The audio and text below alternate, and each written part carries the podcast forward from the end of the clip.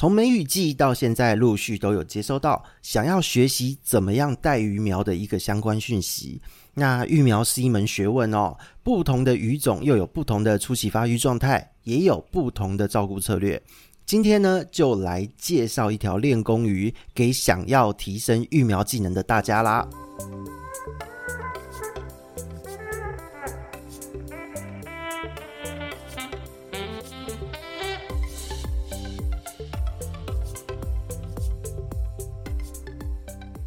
Hello，大家好，这里是鱼活通乱乱说的梧桐，我们又见面了。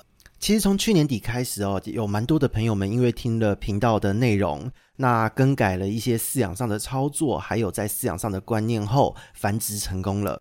但是呢，就是真的都是卡在育苗上。那鱼种真的非常多元哦，有石土雕，有河豚，有斗鱼，有金鱼、直升机、异形、鼠鱼等等等，什么都有。那在这一段时间呢，其实就是几家欢乐几家愁啦。因为对于各位事主来说，其实可能这这些繁殖，他们一改操作就繁殖，算是一个意外的惊喜。那有部分的事主呢，他就是临阵磨枪，诶，鱼还带起来了一批。但是也有不少的饲主就是卡在他不知道该怎么操作这一些细节，那就会变成说整批的小鱼就折损。那其实这一点是有点让呃饲主有点受挫折的，因为他觉得啊，我现在好不容易把鱼养好了，怎么会啊死在这个地方，竟然不会育苗，然后呢操作错误，到底该怎么办？有点沮丧。那其实这边也跟各位呼吁一下哦。呃，不用沮丧，因为大部分的人在饲养的过程都是享受基本饲养的乐趣，能繁殖的毕竟还是少数，更何况你能够把它养好，然后呢还能够繁殖出来，甚至还想挑战育苗，其实我觉得这个真的是已经很棒的一个动机和出发点了。那在这一些种种的状态之下，其实就有不少的鱼友在回馈，在边懊悔的过程，就是边在问说。有没有办法推荐一些鱼种让他练功？我说哇，已经完全转换形态，从原本养不好到养好，想要开始找鱼来练功。那在这一个过程，其实完全能够体会这样的状态哦。因为自己小时候在养的时候，也是说啊，鱼养好了，有能力养好鱼了，我就会想要挑战繁殖。那繁殖成功了，我就会想要挑战把小鱼带大。那带大后，我就会觉得，诶。我在这个过程中，我得到了很多的操作的技术经验的一个学习和成长。那所以呢，其实今天就是一并回答这样的问题，因为其实在之前呢，我每次都推荐这一只鱼，就是我们今天的主题——小扣扣鱼。小扣鱼这条鱼很好玩哦，它在台湾的市场上叫做小扣扣鱼或是小珍珠粒粒。那这一条鱼呢，它原产地是在东南亚。它非常非常常见，它是斗鱼哦，圆斗小型的迷鳃鱼。那它主要是生活在水流缓慢的一些浅水区啊、沼泽啊，或是灌溉用的沟渠等等的，分布非常的广，而且呢都是很浅的一个水域。那在这样的状况之下，可以想象它的这个耐受力，对于环境变化的耐受力非常高。那事实上也是哦，它在饲养的过程中是超级耐命的，它好照顾。什么东西都吃，跟其他的鱼混养，它其实也有很和平的一个相处的状态。它可能会有些微的领域性，在进入成熟状态时有一些领域性，会有轻微的攻击性，但很少会造成什么显著的伤亡。那特别是当它成熟的时候，竞争的时候，如果你养个三到五只，可以发现它们在鱼缸中会有一些斗争的行为。除了颜色漂亮，再来就是它会发出叫声。那这一个部分都是它很吸引人的一个地方。那这条鱼最大、最大、最适合作为练功鱼的一个点是在于，它真的很便宜，它的价格根本就是铜板价，大约都是二十到三十块。有的时候大量进口还会发生就是十块、十五块一只的这种状况。一般上市进口都是二点五公分的体型，那成体呢大约会是在四公分左右，所以它的体型非常的小。它在饲养的环境也非常的不拘，它重点就是需要有大量的躲藏空间，可以让它在里面穿梭，或是做一些繁殖行为等等。那如果你是密植水草的鱼缸，没有问题；如果你今天是像短钓一样放一个小的繁殖的这个陶瓷瓮，或是一个小花盆在里面，也没有问题；或是你直接用一个阴性草放在中间，简简单单的，甚至没有过滤器，它都是能接受的哦，因为它对于环境的耐受度实在太高了。再加上又是迷鳃鱼，可以直接呼吸空气，那这一个部分呢，就是它很适合作为练功鱼的一个主因。所以呢，在这样子的鱼的状况，大家就会开始问：为什么除了这几点，我们还会推荐它？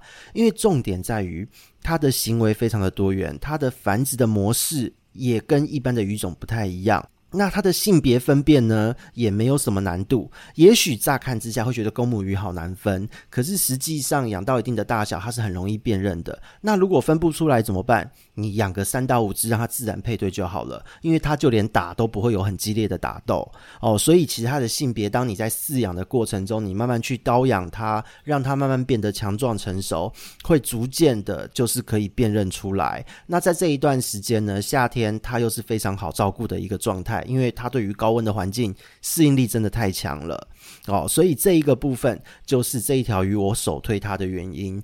那话讲回来，我们刚刚讲它的繁殖方式非常有趣，非常的适合作为练功鱼。为什么会这么说呢？就是它当你把它养到很漂亮之后，让它自由配对，那你当你发现它配对完成的时候，你会看到。公鱼会开始驱赶配对完成的母鱼之外的其他鱼，但是不是很激烈的去咬爆对方，而是会把人家撞开这样子的状态而已。那它也不会有很强烈的攻击性，时间也不会太久，所以很难会造成刚有的紧迫。那你只要发现，诶，公鱼怎么变得超级漂亮，然后一直在同一个地方一直绕，然后附近只有一只母鱼，那你就把这两只抓出来独立弄一缸，好，就是可以做一个繁殖的练功了。那它的繁殖方式呢，是采取泡槽型的繁殖，而且是水下泡槽。圆豆的繁殖主要有三种，一个是水下泡槽，一个是水面的泡槽，另外一个是口腹型的斗鱼。圆豆来说，这个话题如果有兴趣的朋友，可以回去听我们之前有一个圆豆的专题，有特别介绍到这些繁殖方式的差异。那小扣扣鱼呢？扣扣鱼这一类的鱼，它其实是典型的水下泡槽。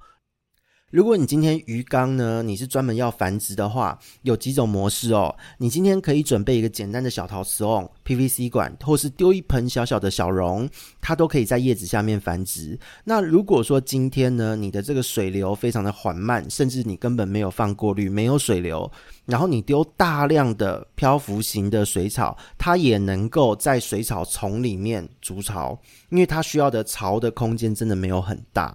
那所以呢，也因为它的这个巢并没有那么大，所以它对于繁殖产卵的素材并不挑。那相对的，它因为是迷鳃鱼，对于空间大小更不在意。以我个人来讲，我用过一公升的水量就繁殖成功了。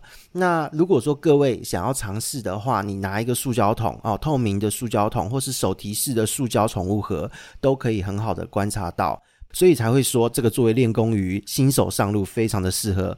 特别是如果今天你是学生哦，小朋友，你可能不是那么有空间，不是那么有经费去饲养这些宠物，那么你今天有一个手提式宠物盒，你去简单的去饲养它，其实就可以很轻松的享受到饲养的乐趣。那这一个部分呢，它因为不用特别的过滤器也没有关系。如果你真的需要，你顶多就是放个水妖精就够了哦。所以水质的维持也非常的简单，你直接大量的换水，用在台湾来讲，用真的用自来水直接下都没有问题。那以温度来说呢，现在正是时机，它几乎全年都可以繁殖。我曾经在十五度气温的寒流中繁殖成功，我也觉得莫名其妙。但它最适合的繁殖温度大概都是在二十六到二十八度之间，好，二十八到三十度都没有问题，完全不影响它的繁殖行为和孵化的状态。所以呢，在这个季节真的很适合去入手这一条鱼来进行练功。那你只要记得，就是在操作的过程不要特别去惊扰它，然后呢，靠换水来维持水质就没有问题了。当你只要把鱼养肥、好养壮、有配对成功。然后再提供一个简单的繁殖产卵筑巢的素材，其实就代表练功的时机到了哦。因为他们其实当你在驯养的状态之下，他对于人为的操作，他其实蛮不介意的哦。如果说他今天你的一开始饲养还没有驯化，还没有让它稳定下来，那他会很胆小。但是当他习惯了你的操作之后，他其实什么都不怕，天不怕地不怕哦。这一点也是他很平易近人、适合练功的原因。那今天如果天时地利人和都到了，时机都到了，那这个时候呢，就是介绍到它的繁殖了。今天当你在发现它们开始进进出出，在管子在繁殖的素材下方有出现一个小小的泡槽，很短的时间，它就会开始有交配的行为。那交配的行为出现的时候呢，你就可以看到到底有没有成功，你就去看判断。你可以用你的那个手机哦，把手机的电灯打开，哦，手电筒打开，去照一下，看看，诶，那个泡槽下方是不是有白白的蛋？如果有就没有问题哦，就是代表它们已经交配结束了。那这个时候，通常你可以判断到的是母鱼会被公鱼驱赶开，但是它不像一般的泰国斗鱼或是盖斑斗鱼，它会把母鱼用打到死的这个程度去赶走，它就只是不让母鱼靠近，把它撞开而已。在这个地方也可以训练自己去观察鱼的互动。那我们话讲回来啊、哦，当这个部分你观察到了鱼已经产卵了，那它大约呢是一点五天左右，一天半左右的时间可以孵化，就是在二十八度左右的水温。那它只要孵化后三天左右就可以开始吃东西。为什么我们会强调它适合做练功呢？一般的鱼它繁殖出来后，鱼在孵化，卵黄囊要开始吸收哦，这种卵生鱼卵黄囊要吸收。当他把卵黄囊吸收完开口后，他很短的时间就必须要进食。如果你错过了时间哦，错过了这一个他进食的时间，他卵黄囊吸收后，你很久才给他吃第一餐，那他很容易就影响到发育。但是呢，小扣扣鱼很特别，它的缓冲时间很长，它卵黄囊吸收后。还可以撑一到两天都不会影响到它的发育，所以呢，一到两天，如果你有汽水微冲，你可以给它吃一点；如果没有，那你再去敷丰年虾，你都还来得及。所以它的操作容错率非常的高。那它吃东西的时候，如果已经可以直接吃得下。丰年虾无节幼虫的程度，你大约只要投喂两到三周的时间，你就可以改驯化成人工饲料。就是比方说，你把一般的饲料磨成粉给它吃，或是直接买鱼苗的专用料，它都没有问题。那它的喂食的这个波段也很简单哦，他前面第一周一定每一餐都是吃活虾，敷多一点，千万不要去玩一些呃浅盘敷虾的方式，因为你要练的是一个操作。所以呢，浅盘孵虾它其实无法去应付大量幼鱼的需求，你就用正常的一般的保特瓶的孵化器的方式，不论你今天去买市售的还是自己 DIY 都好，就是一次孵多一点虾。然后呢，当你把虾收起来的时候，第一个礼拜一天两餐的节奏去给它吃活虾，那多的虾子就把它冰起来，冰冷冻库，分用冰块盒一块一块冷冻好。那第二周开始进入第二周喽。就是丢冷冻好的这一块一块的虾砖，你把它预先解冻后，用管子吸给它吃。那第三周开始，你就可以用冷冻的这个虾苗和粉末状的幼鱼饲料混合使用，同时也可以在第三周开始安装过滤器。接着进入第四周，你就可以开始单纯的用鱼苗的饲料就好。那这一段时间的操作，其实练的就是孵虾的操作，还有在这一些比较小型的鱼苗。你要怎么样换水不会伤害到它，维持水质的一个操作和概念。那再来就是饵料生物，你怎么样冷冻，怎么样解冻，怎么样喂食，观察水质的一些变化。因为前面三周是不太适合有过滤器存在的，因为细菌过多也会造成鱼只的伤亡。好，主要就是靠换水来维持这个水质，所以这一些操作。都可以在这个鱼仔鱼的阶段中，你去练习到。那当你开始使用鱼苗饲料的时候，其实进入一个月，它这时候的正常体长大约会是在一公分左右。你可以观察到鱼苗就已经有点像是迷你成鱼的那种体型了。那这个鱼呢，当你开始喂饲料，也有过滤器了，其实就很好顾，因为它身体真的非常的强壮。那你就可以持续的喂食啦，持续的饲养，当做它大鱼来养。差不多进入到第八周，也就是两个月左右的时间，它会开始有色素增生哦，它的颜色会开始出现。而到三个月左右的时间，它会进入亚成鱼的状态，所有的个鳍都发育的差不多。而四到六个月左右的成体呢，就是亚成鱼，甚至进入成鱼的阶段，它就可以具有繁殖能力了。所以呢，这边就是为什么我们选用这一条鱼的主因，因为它的成长真的非常的快速，很快速就可以成熟了。你只要能把这一条鱼繁殖出来，待差不多三到四个月，其实你就可以从这个鱼毕业了。那在这个过程中，你又可以做很多样化的变化去练习你的操作。那这边就要跟各位介绍它的几个练功重点了。我们前面讲到的是关于饵料生物还有育苗的一个换水等等维持水质的观察和操作。那再来呢，就是它可以做一些变化型。第一个，你可以选择给公鱼带小鱼苗，好，采用自然育苗的方式。你可以等到确认公鱼照顾蛋的时候。你就把母鱼捞出就好了，因为它们其实在顾蛋的过程，它不是那么容易受到惊吓就吞蛋，这也是选择它的原因哦。那当你把母鱼捞出调养身体的时候，你就等小鱼苗孵化两天的时候，哦，你可以每天用手电筒照一下，它也不会被吓到，非常的耐。你这个时候开始练孵虾，练习要怎么操作这个孵丰年虾无节幼虫的过程。那当第三天小鱼它会在水中自己游泳，那公鱼也会不顾小鱼开始到处乱晃。那在这样的时候，你就把公鱼捞走，开始准备饵料就好。好，这个是自然育苗的一个练功点。那第二个练功点就是自己带着小鱼苗的操作，就是所谓的人工孵化。当你确认到呢，公鱼在照顾蛋的时候，你就用打气软管，然后一般的那种风管，或是用一种软吸管把蛋抽出来，独立放在一个小容器中，你就放一般的自来水，然后放一个打气管下去，哦，不要直接强打气让里面变洗衣机，你就是用弱弱的打气，让水缓慢的流动。那也不需要有过滤，也不用加入药物，你就简单的这样子让它水有最弱的循环，然后呢去观察它。那你会发现，大约第二天鱼就孵化了，它那时候还不会游泳，那你就是继续换水，让水用换水的方式保持洁净。等到鱼也一样会开始自己游泳后，你再准备喂食。那中间孵虾什么的时间都自己要会抓。那简单来说呢，在这个操作的变化型之中。